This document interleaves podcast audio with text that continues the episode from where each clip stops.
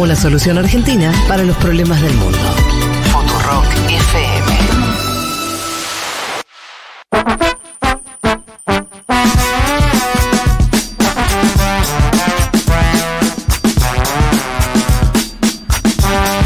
Doce y media clavadas. Em, tenemos mensajes. Eh, voy a dar un saludo especial a Sofía, quien escribe, Sí. casi en un lamento. Dice, empecé a trabajar los domingos y no los, puedo, no los puedo escuchar. Manden un saludo para eh, cuando lo hagan Spotify. Así que Sofía, cuando escuches esto en Spotify, andás a ver qué día de la semana, en qué horario. Tal vez un martes a las 3 de la mañana. Eh, Buen horario. digo, no sé. Eh, te mandamos un saludo y lamentamos la novedad de que tengas que trabajar el domingo. Espero que al menos eso compense de una manera, sea en términos económicos, en términos eh, de, de- de- de algún proyecto en el que estés involucrada y que te interese, como para semejante sacrificio. Eh, y bienvenida. Y bienvenida a la experiencia. Vamos al panorama eh, de algunas eh, noticias que estuvieron ocurriendo. Usted lo sabe, lo habrán visto. Trump se declaró no culpable ¿sí? de 34 delitos y quedó libre. Bueno, esto ya se sabía. eh, que no, no, no es que. Y terminaba en, en- en una celda. Eh, Yo creo que él creó la noticia esa. Me van a detener. Sí, Él dice. en Truth Social. Claro, me van a detener. Sí. Entonces toda la cadena televisiva ponen Trump Claro. detenido. Claro. Y la verdad que nunca le iban a detener a Trump ese No, día. pasa que Claro. técnicamente es verdad que lo, lo, lo obligaron a asistir. Sí, es que en Brasil se califica como conducción coercitiva, pero no es una detención. No, no es quedar preso. Exacto. Claro. No es quedar preso. Eh, bueno, ahí está. eh, un juez eh, le atribuyó 34 Juez cargos. colombiano. Sí, Juan colombiano. Marchán. Con la falsificación de registros comerciales en el pago de 130 mil dólares a la estrella porno Stormy Daniels, ya hablamos de esto en otras emisiones de este programa, en la recta final de la campaña electoral de 2016, ese fue el contexto, para comprar su silencio por una supuesta relación extramatrimonial. Em, Trump llamó a los republicanos del Congreso como una de las mm, consecuencias de esta citación a desfinanciar el Departamento de Justicia, un día después de que un juez de Nueva York le leyera los cargos por los que fue imputado, ¿no? Y dijo, los republicanos en el Congreso deberían desfinanciar el DOJ, el Departamento de Justicia, y el FBI hasta que entren en razón. Proclamó ma- mayúsculas el magnate republicano en esa red propia, en Truth Social, como comentaban recién. Em, y también habló de que eh, el Partido Demócrata hoy en el gobierno estaría viciosamente usando viciosamente el abuso de poder para interferir en las elecciones. Acá se abre un debate, podemos charlarlo tres minutos, sobre eh, si hay semillas de verdad en esto que dice Trump, ¿no? O sea, eh, es un poco lo que lo que fue el, el- el audio eh, de, del presidente mexicano, que vos, eh, Juan Andrés Manuel López Obrador. en Segurola, ¿no? Sí. Eh, dice, bancando a Trump en este sentido, diciendo, che, esto es, eh, eh, es jugar, eh, meter a la, a la justicia en la política. Tenemos, o sea, podríamos decir en los términos argentinos, lofer también, ¿no? O sea, la idea, esta sería la, la acusación, ¿no? De la utilización de aparato de justicia para dirimir cuestiones políticas. Lo hemos hablado la semana pasada también un poco con, eh, con Elman. Eh, a mí me parece que hay elementos de eso, eh, pero, pero más allá de que en este caso en particular esté digitado, no haya animadversión por parte de este juez, yo desconozco eso, eh, no sé si hay elementos para decir eso, eh, pero sí hay un elemento bastante obvio que cuando vos empezás a ver que en muchos países la política está judicializada, bueno, tenés un fenómeno ahí. Me parece que eso es evidente y me parece que eso es malo intrínsecamente malo para, para el juego político. Digo, ahora es Trump, qué sé yo, digo, las razones que sean, no es que.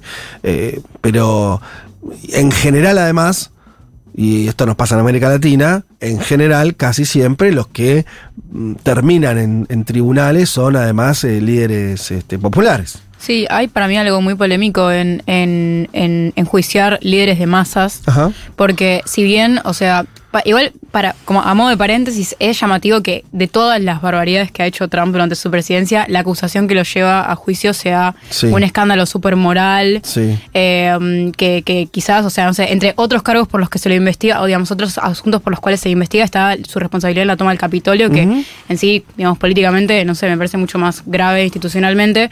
Eh, pero volviendo, me parece que hay algo muy polémico de, de enjuiciar líderes de masa porque aún tengan razón, digamos, tengan pruebas o esté justificado o esté súper mega probado empíricamente que, que es culpable, la mitad de la población o su electorado, la, digamos, la, la- la población que lo apoya, que cuando es un líder de masas es muy amplia, siempre va a creer que hubo una injusticia ahí. Entonces, eh, ¿en qué medida eso, digamos, es, es una justicia para la democracia? De, de como de, de- de pasar un, una, un, digamos, un, un- el, esto como un hacer rendir cuentas a un líder Sí. eh, y que enseguida se puede transformar en la mitad de la población de un país piensa que la justicia en realidad, eh, nada, sacó de la cancha a un Sí, líder. hay algo que lo- los que me parece piensan un poco más en profundidad el asunto de esta relación entre justicia y política, dan cuenta de algo que a veces se habla poco, pero está todo el tiempo, que es, hay un desgaste de las instituciones. O sea, las instituciones se parecen mucho a las mismas que teníamos hace 200 años y la sociedad cambió, Sí, ¿no? Di- eh, mucho. mucho. Eh, y está procesando mal, la- la- sobre todo la justicia está procesando mal, porque todos los sistemas judiciales occidentales tienen esta característica. Son todos, en general, opacos y no democráticos. O sea, para arrancar a hablar. Vos tenés democratizados ciertos aspectos del Estado Nacional, eh, el Poder Legislativo, el Poder Ejecutivo, el Poder Judicial, no. Ojo, igual en Estados Unidos justo tenés una, hay una, ¿no? Un, un, este, algún, un poco de diferencia, algunos jueces son elegidos y demás, pero como, como poder, ¿no? La idea de, pensemos, bueno, estuvo la noticia justamente de este, lo podemos unir, del juez de la, de la Corte Suprema, eh, Clarence, Thomas Clarence, que recibió dádivas durante 20 años de un multimillonario nazi. Y vos decís, che, pará, eso quiere decir entonces que eh, la sociedad norteamericana estuvo sometida desde los 90, el juez de la Corte Suprema, el tipo 31 años, a alguien que estaba influenciado, de mínima influenciado, de mínima amigote, si no era el empleado, de un tipo, un mega millonario que entre otras cosas coleccionaba símbolos nazis. ¿Qué haces con eso? O sea, eh, entonces ahí te no vuelve la pregunta sobre la- los jueces este, como, como cargos vitalicios, una serie de cuestiones que, que todavía no se discuten mucho, pero me parece que lo que está abajo de todo esto que está pasando, o de esto que vos decís, la idea por qué la gente dejó de confiar en la justicia, Claro. por qué la justicia se politiza. Y lo otro, me parece la otra vía para entenderlo es los que dicen, bueno, lo que pasa es que en Occidente ahora se están, en Estados Unidos particularmente, están discutiendo cosas que nunca se discutían. Y eso hace crujir todo. O sea, esta idea. De hecho, hay un artículo muy interesante, después este, reviso el autor para verlo bien, que dice que ah, lo están enjuiciando a Trump casi por antiimperialista. Único presidente de Estados Unidos que fue en contra de, en parte, de la estrategia siempre expansionista de Estados Unidos. Sabemos que Trump, pasa en América Latina, nosotros, nosotros lo sufrimos bien distinto, pero Trump fue el que más decía, bueno, la OTAN, ah, no, no, no, hay que poner más plata ahí, Estados Unidos se tiene que ir de Afganistán, de Medio Oriente, lo decía, después, obviamente que su, su accionar fue... Pero de los menos intervencionistas. A lo que voy es, no digo que eso sea así, lo que estoy diciendo es que evidentemente hoy Estados Unidos está discutiendo en términos muy fuertes como no discutía hace mm, décadas. Entonces eso también es otra razón de por qué por ahí la justicia pasa a estar en el centro del asunto, ¿no? Cuando antes era impensado que un presidente le hagan esto. Y aparte en Nueva York, yo estaba pensando, Lula se lo juzga en Curitiba por un departamento de San Pablo, ¿no? Una instrumentalización total. Acá tenés un caso de Nueva York que es del año 2006 y que lo vuelven a sacar a escena cuando ya hubo condenado, porque el abogado de Trump fue condenado por esto, tres años Sí. en prisión, estuvo cuando Trump fue presidente, lo vuelven a traer a escena en el 2022. Sí. Y a mí, sin lugar a dudas, me da la sensación de que termina beneficiado Donald Trump. Hoy. Y claro. Vos- Bueno, no en sé, términos de lo que no dice sé Viole, daño- sí, de su propia base. narrativa, claro. De su propia base. no sí. solo de la base, sino de los dirigentes del partido Bueno. que se lo estaban por Sí, sí. comer crudo. De Santi tenía el cuchillo y el tenedor. Y ahora De Santi tiene que decir este jurado es antiamericano. Claro. Mike Pence lo mismo. Mike Pence se había separado, se había divorciado políticamente de Donald Trump cuando es la invasión al Capitolio. Le suelta la mano, acuérdense de eso, y Trump no se lo perdonó. Y ahora Mike Pence dice, bueno, acá está la justicia involucrada en esto, es un intento de proscripción política. Me da la sensación de que termina de broquelar no solo a su base, Sí. sino también al liderazgo partidario. Y eso es lo más interesante para analizar del caso. Claro. Em, por eso, ahí me parece que hay que entender. Yo, yo estoy más por esta segunda hipótesis que, que decía. Parece que hay que entender que en Estados Unidos eh, dejó de ser Dejó de, ser, de tener los grandes consensos que tenía. Y eso hace que ese sistema cruja. Eh, es, es muy difícil. eh, esta misma nota hablaba de, bueno, suponía algo obvio, decir, bueno, y mañana porque un fiscal no se va a entrometer con, por ejemplo, cosas que quedaron siempre ahí. Por ejemplo, ¿se acuerdan lo del hijo de Biden haciendo negocios con Ucrania. Ucrania? Con Ucrania. Pues todo esto se discutió antes de la guerra de Ucrania. Sí. ¿Te acordás? Ahora después vino la guerra. Quiere decir, ah, o sea que los de demócratas, los demócratas tuvieron participación en, en los preludios de lo que terminó pasando en una, una guerra casi mundial. No es una huevada. No, es un golpe de Estado, aparte. Bueno. En aquel momento se dio un golpe de Estado, esto, digamos, es, es famoso, es conocido. De- Por eso te quiero decir, digo, como, y esto era impensado que antes, a lo que voy es, antes eh, era muy cierta la idea de que Estados Unidos discutía en unas cosas hacia adentro y hacia afuera. Actuaban unitariamente. Claro. Había un bloque y eso no se rompía y había acuerdos muy fuertes. Ahora parece que esos acuerdos no son tan fuertes. Eso al menos parece estar ocurriendo. Y que además es como, o sea, todo lo puede llevar a la escena internacional porque en realidad lo que pone en duda Trump y que es lo que hace que, que, que rompa un poco con esa unidad es que pone en duda el modelo de, digamos, de hegemonía liberal de Estados Unidos como, eh, digamos, garante de ese orden liberal de, de posgue- que, que viene desde la posguerra eh, y, y que después Biden intenta retomar. Claro, Eh, totalmente. Hay un intento ahí de retomar eso, pero pareciera que, bueno, esto, que además la experiencia trampista lejos está de haber sido clausurada. No, en ese, ese es el otro dato, me parece, de todo lo que está pasando con el juicio de Trump. Y lo que vos decías, Juanma, de cómo esto incluso le sirve a él para que algunos dirigentes que estaban medio alejados se acerquen. O sea, evidentemente la experiencia de Trump como líder norteamericano, No, como, está todavía eh, ya teniendo una presidencia, una presidencia que no le fue del todo bien. pues no no Eso es logró una anomalía porque en También. general el presidente que tiene buena popularidad, como le pasaba a Donald Trump, gana el segundo mandato en los Estados Unidos de América y después no tiene más chance de volver Claro. a elegir. Y la anomalía fue que este tipo perdió por monedas y que tiene la posibilidad de volver a la Casa Blanca. Ahí, ahí me parece que algo similar sucede en Brasil con Bolsonaro, Claro. si uno lo piensa. Sí. Eh, sí, exactamente. Así que, bueno, ahí está la cuestión eh, ligada a Trump. Seguramente va a haber más noticias coloridas sobre esto. Tiene que el juez definir, el juez colombiano, Juan Marchán, tiene Claro. que definir el 4 de diciembre si sigue o no el proceso judicial. Recién el 4 de diciembre. 4 de diciembre. Así que van a venir meses largos. Bien. Eh, ¿Qué más tenemos por acá? Bueno, sigamos con el tema de la judicialización de la política, aunque en este caso es distinto porque es justamente político. Eh, nos vamos a Ecuador, donde Lazo está afrontando un juicio político. Eh, Lazo aseguró que decidió enfrentar el juicio político que se le avecina en el Parlamento eh, y que no disolverá el Congreso para evitarlo. Es algo que nosotros, ¿te acordás que charlamos, Juanma, si iba a hacer la, la famosa muerte cruzada, si se iba a animar a hacer eso? Pareciera que no, pareciera que no. Esto es eh, anular al Congreso, el Congreso lo anula, el Poder Ejecutivo y las salidas son es una convocatoria de elecciones generales. Eh, Mirando las encuestas es lógico que no lo hagan. Claro, porque perdería. Claro. Mm, eh, sí. En los dos lados. El, claro, el tema es que también tiene, tiene la espada de Mocles en el Parlamento por el juicio político. Sí, señor.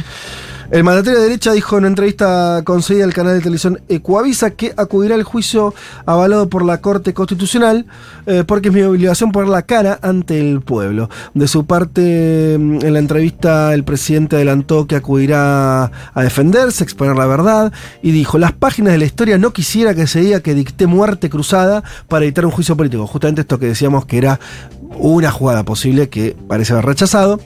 Eh, bueno, así que nada, veremos ahí cómo funciona institucionalmente ese juicio. Básicamente ahí se trata de juntar los porotos, no juntarlos, ¿no, Juanma? Digo, Sí. eh, no, no hay, no hay mucho más. Va, no hay mucho más, quiero decir, este, en principio lo que tiene el juicio político es que si bien tiene que estar sentado sobre cuestiones que hayan pasado y demás, bueno, son personas votando, ¿no? Es una situación este, política justamente, ¿no? Si- si- Yo si lo veo muy, una muy frágil, ¿no? El presidente, con lo que pasó en términos de seguridad, con lo que pasó en términos de las, las últimas elecciones. Pero puede ser que antes no le daba, era o sea, no parecía fácilmente una mayoría para destituirlo.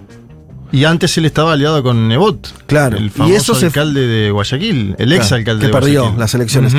O sea que las elecciones estas de, de- de, eh, que hubo, no, de medio término, de elecciones regionales Sí. ecuatorianas que las ganó el correísmo. ¿no? Que ganó Guayaquil, Quito y varias ciudades. Sí, sí, principalmente Guayaquil y Quito, que no las tuvo ni cuando gobernaban juntas. Voy a decir que eso también puede hasta tener un efecto en, en cómo vote el Parlamento en el juicio político. Y que perdió Cam- el referéndum, Claro. Lazo. Yo digo, son muchas malas noticias en simultáneo. Él ahora sale con una jugada que para mí es un pataleo de último momento, que es la libre portación de armas. No sé si lo vieron. sí. Ah, no lo vi. Eh, Ah. Y como- sí, Sí. pero suena, diciendo- suena- cambiemos de y- otra, hablemos de otra cosa. Sí, hablemos de otra cosa y tiremos alguna medida, entre comillas, popular, si querés, buquelista. Buquelista Sí. total. Tenemos algún buquelismo explícito a ver si nos sale. Yo creo que si tenés en contra, Nebo, Che, para Bukele no está a favor de la aportación de armas. Yo digo porque acá. ¿Cómo lo defendés? eh? Pero- día- pero es que loco, ¿Cuándo te vas a animar No, a hacer no. el, el bloque entero? Yo ya hablé varias veces. No, pero acá un bloque entero ahora. Ah, ahora y traemos lo de Pero, Petro, pará, todo. Pero Juanma, pará, pero no, no. ¿Está en contra? eh? Bukele quiere meter a mucha gente, metió mucha gente presa. 64.000. 64.000 personas. Ahora, pero no está a favor de la aportación de armas. De hecho, lo- todo lo contrario. La política del gobierno es, Es que, que la quitar tenga el las Estado, armas. muy bien, que Digo, la tenga el Estado. No, no está bien el. No, no es- no es lo mismo, no la es lo diferencia. mismo, sí. Ni- ni lo que dice Lazo es armas para todos, ¿no? Sí. No, Como, no, eh, es, solo en algunos distritos. no, me, no me acuerdo bien el Es articulado que el- propone. Era pero- un estado de excepción en cinco regiones del país. Bueno, cinco y ya tenés Sí, es mo- muchísimo bueno. igual. Eh, y, y en esos lugares donde había toque de queda y otras características del estado de excepción, con la militarización de, de las calles, el- el- la, eh, la libre portación de armas para la población, que es para que se protejan, básicamente. Esa es la bajada. Habrá que ver Bien. cómo siguen. eh. Bueno. yo, yo la veo negra para el hombre. Vos le ves mal. Sí. El tema ahí qué pasa, ¿no? Si ese vacío de poder, cómo es llenado y demás. Pero bueno, en un contexto donde eh, las últimas noticias políticas son contrarias a Lazo, favorables a un correísmo que igual tiene a su líder viviendo fuera del país. con una- Condenado. con una serie de problemas, con una serie de discusiones internas no saldadas, Sí. dentro, ¿no? dentro de, de- de- de todo ese... Sí, con los indígenas. el movimiento indígena por un lado, el corrismo más fortalecido políticamente por el otro. Bueno, digo, no está clarito, ¿no? No es, no es un escenario No, limpio. no. Y además que la CONAIE, digamos, la Confederación de Nacionalidades Indígenas, siempre marca mucha agenda. Eh, durante la presidencia de Lazo, las protestas indígenas marcaron un montón el rumbo de la política del país. Leónidas Isa. Ese mismo, que estuvo detenido en las protestas el año pasado, Claro. unos días. Bueno, ¿qué más? Ah, tenemos una, una noticia vinculada. Nos vamos, hacemos popurrí, nos vamos a. ¿Cómo estás con el picadito? Me gusta, sí, me gusta. afuera, de vuelta a la, fuera de la región, vamos a, meternos un poco en la guerra. Y la novedad de que Finlandia, eh, digámoslo así, la sede de la OTAN en Bruselas hizo la bandera finlandesa por primera vez en su historia, dando cuenta de que Finlandia se incorporó como socio de, de la OTAN, o sea, de la organización militar que nuclea Estados Unidos y Europa. Eh, Algo impensado tiempo atrás, ¿no?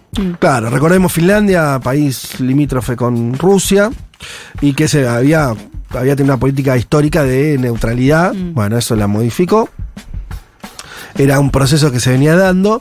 Y em, da cuenta también uno de los efectos no deseados para Putin de la guerra que él mismo eh, lleva adelante en Ucrania, que es darle más socios a la OTAN, ¿no? O sea, la guerra dentro de lo- de- del discurso eh, de Rusia y de, y- de Vladimir, Vladimir Putin, la justificación de la invasión a Ucrania tiene que ver con que eh, la OTAN venía corriendo sus fronteras ¿no? Y, e incorporando cada vez más países eh, sobre cercanos o fronterizos a, a Rusia, y Rusia tenía que detener eso, ¿no? Esa es la justificación de la, de la invasión a Ucrania.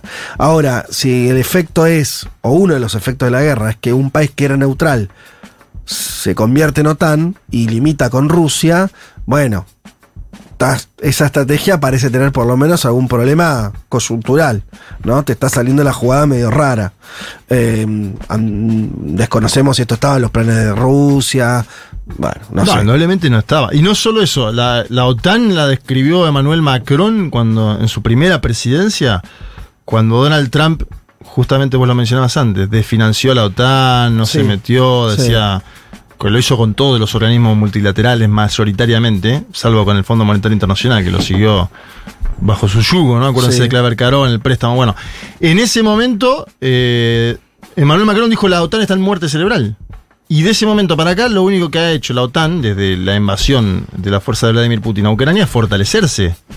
Esto es un hecho objetivo, Sí, sí, digamos. sí. Totalmente ahora. Yo igual eh, estoy de acuerdo, o sea, eso es indiscutible, la- la- la- los sucesos. Ahora, esa cronología hay que ver si es una cronología causística.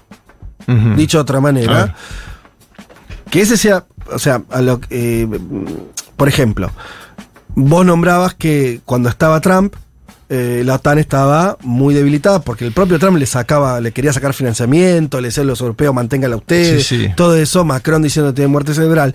Ahora, eso fue por una dinámica política norteamericana interna que gobernaba Trump. Eso con Biden se termina. A lo que voy es, yo no sé si la salida de la muerte cerebral de la OTAN es eh, direct- solamente eh, a partir de la guerra o... No, está bien. ¿Me Primero hay una dinámica de los Estados Unidos de América, después hay países que dicen, ah, bueno, lo que le pasó a Ucrania nos puede pasar también a nosotros. Eso de ya. Necesitamos eh, cubrirnos las espaldas. Desde ya. Sí. Porque y- esa es la decisión de Finlandia. Finlandia es un actor que jamás quería ingresar a la OTAN, o no estaba en discusión ese tema, salvo por algunas fuerzas minoritarias del esquema político, y cuya primer ministra declaró apenas la invasión, ahora sí vamos a entrar y entraron. Claro. De la misma manera, yo lo que digo es, para, para pensar si esa lógica, yo no, no, no sé, eh, mm, tiendo a, matizarla porque podría decir lo mismo de la cuestión, por ejemplo, energética. Decías, che, eh, la invasión a Ucrania liquidó la estrategia que el propio Trump te- tenía de venderle gas a los europeos y con eso financiarse. Va a decir, no, pero pará. eh, el efecto final puede ser ese. Ahora, no es que. el- porque si no pareciera una jugada que no tiene ninguna lógica geopolítica. Claro. ¿Se entiende? O sea, a lo que voy es.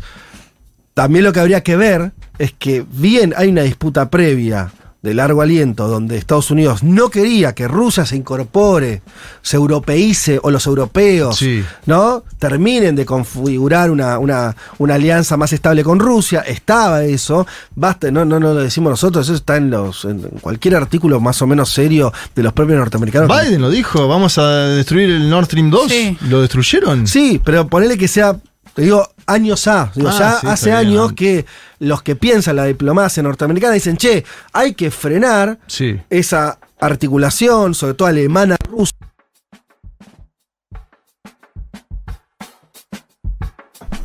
¿Estamos bien? Ahí está. Eh, Acordate Merkel con Vladimir Putin, que en un momento Claro. eran ¿no? íntimos. Y- sí, y aparte, si Estados Unidos en simultáneo le pillaba el teléfono a la señora Merkel, ¿qué iba a hacer la señora Merkel? A veces Estados Unidos te empuja esas posiciones también. Bueno, yo lo que digo es que ese era un escenario eh, que no es que ese escenario estaba clarito, quiero decir, no ese escenario estaba decidido. Vos tenías a Estados Unidos bomba- bombardeando, metafóricamente, digo, eh, yendo en contra de esa tendencia. Eh, eso es, es así. Ahora, por supuesto que la dinámica de la guerra también genera una serie de, de- de cambios ahí y de acercamiento. El de Finlandia, en este caso a, a la OTAN, es, eh, habrá que ver las implicancias de eso. De- Recordemos, la tiene una frontera larga. eh, si la OTAN, como obviamente va, supongo que van a hacer, van a poner misiles y demás en el Sí. territorio finlandés, van a estar eso que tanto teme Putin de tener demasiado Sí, cerca. ¿no? Como para traerlo acá.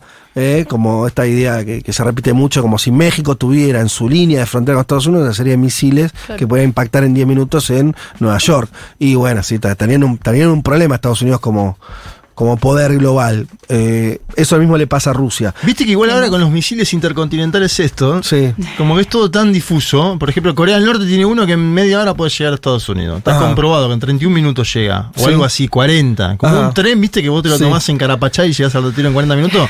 O sea que ya, ya lo de la frontera. Sí, por ahí ya cambió. No, bueno, no digo que cambió, pero digo, ya cuando hay misiles balísticos intercontinentales que pueden ir de un lugar a otro del mundo en 30 minutos, ya es todo tan difuso. Eh, y veremos también eh, lo otro que a mí me, me despierta esta lectura del ingreso de Finlandia a la OTAN. eh, además de esta mirada rusa de si es mayor peligro para los rusos o no, es qué lugar tiene Europa como entidad política, soberana. Bueno, empieza, ¿no? Vos, vos ya tenés una serie de países incorporados a la OTAN mm, en número cada vez más grande. Todos los países importantes de la Unión Europea están vinculados a la OTAN o son miembros plenos de la OTAN. Eso ya te configura un problema de soberanía. Porque, para decirlo, vos sos parte de la alianza militar, que está comandada por un país que no es europeo. O sea, qué sé yo, el vasallaje es medio lineal, ¿no? No hay, no hay tu margen de acción autónoma ahí, qué sé yo. Está muy complicado, muy complicado. Eh, ¿Y qué pasa si vuelve Donald Trump a los Estados Unidos? La linda pregunta, Ajá. ¿no? Porque También. si estaba en muerte cerebral con la primera presidencia de Trump, ¿qué pasará Sí. con la OTAN? O, o se involucrará a Donaldo, dirá, bueno, Es por ahora acá. sí. Ahora sí vamos todos. Y ya que estamos en el baile, bailemos. No lo sabemos. Qué linda pregunta, ¿no? Sí, Para claro. Sí, es muy interesante. Es que algunos, por eso, algunos dicen que esa, esa pregunta también está atrás de lo que viene pasando con Trump en términos de la élite norteamericana. Que también están discutiendo eso Sí, con sí, el sí. trumpismo. Sí, che, ¿qué onda? Porque, ¿Qué vamos a hacer? sí, ustedes piensen un segundo, gente que tiene mucho poder y maneja un imperio, maneja una- un poder que, que claramente es la primera potencia del mundo. Piensa en esos términos, no piensa solamente en términos de si a Trump le pagó una mina, digo, sacamos Claro, del, del claro, cumpleañito. Están discutiendo. Alguien está discutiendo otras cosas ahí, claramente. Y para mí igual ahí, que quizás sea diferente a la presidencia anterior de Trump, porque bueno, de repente se configuró el escenario geopolítico en el que si China puede traer una, un alivio a la guerra, entonces China, el papel de China, digamos, como hegemón mundial eh, y con el apoyo de Europa se reconfigura totalmente y Trump no creo que deje pasar eso por alto, digamos. Como que, que China se, se, se convierta en el gran salvador de esta situación. Nos dice, a ver si está su China, nombre, decía. César. China, China. César nos dice, y con esto vamos cerrando, me parece que no están viendo la historia de Finlandia de forma general, más allá del evento no deseado para Rusia. Creo que es el peor error que cometió Finlandia en los últimos 70 años. Finlandia nunca tuvo ningún problema eh, con la URSS, ni con China, ni Claro, con Rusia. históricamente neutral, lo A pesar de que nunca estuvo en la OTAN, Finlandia es un país nórdico que más invirtió en ejército y seguridad nacional y uno de los que más destinó parte de su PIB de Europa para ello. Bueno, no entiendo igual que lo que nos estamos viendo ni qué es lo tan distinto que está No, no, diciendo. dijimos que era neutral históricamente, aparte. Eh, que es lo que marca el mensaje. Sí, y que haya invertido mucho en defensa tiene que ver con ese lugar. Una cosa es ser neutral y otra cosa. Finlandia es neutral, pero no era Suiza.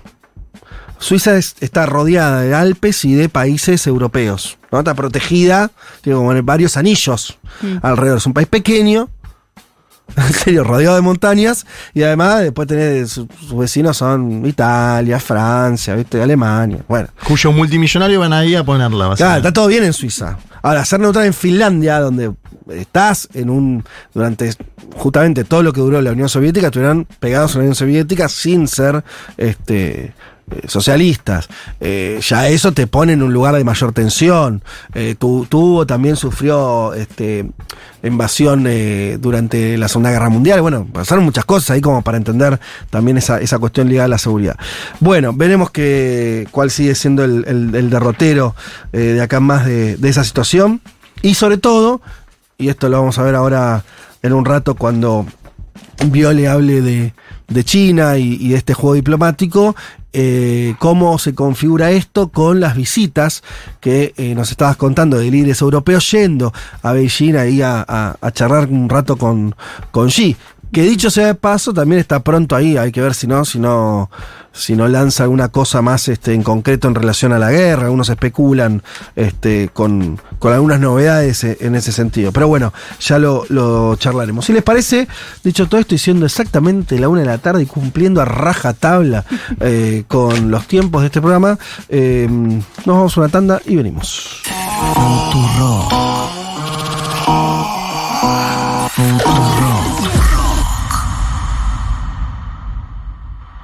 El mosquito que transmite el